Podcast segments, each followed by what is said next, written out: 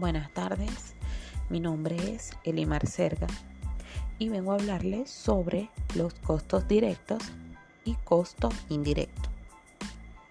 Los costos son aquellos gastos en que incurre una empresa para realizar una tarea, un trabajo, un proyecto determinado.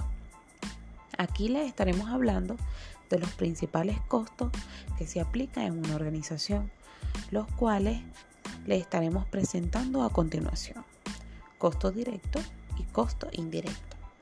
El principal rasgo distintivo de los costos directos e indirectos de un proyecto tiene que ver con la relación que guardan con el objeto, que en este caso son los proyectos de los que dependen.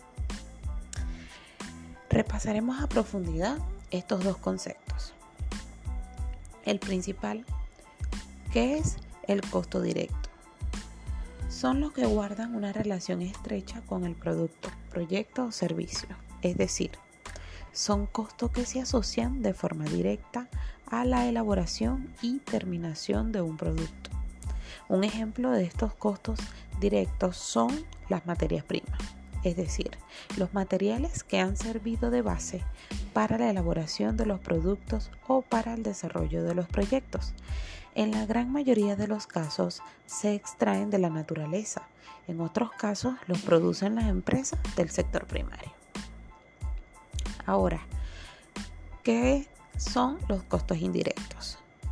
Por el contrario, estos costos son los que se relacionan de manera tangencial con los proyectos o las tareas previstas, es decir, no son aplicables a un producto específico. El costo indirecto puede incidir en varias actividades o departamentos de la empresa. De ahí que sea complejo cuantificar y asignar puestos que no se incorporan de forma física al producto finalizado, aunque sí es parte de ese proceso productivo. Por ejemplo, el consumo de electricidad de una fábrica para su operación cotidiana aunque no tiene una influencia directa en el producto como tal, es un recurso indispensable para la cadena productiva. Muchas gracias.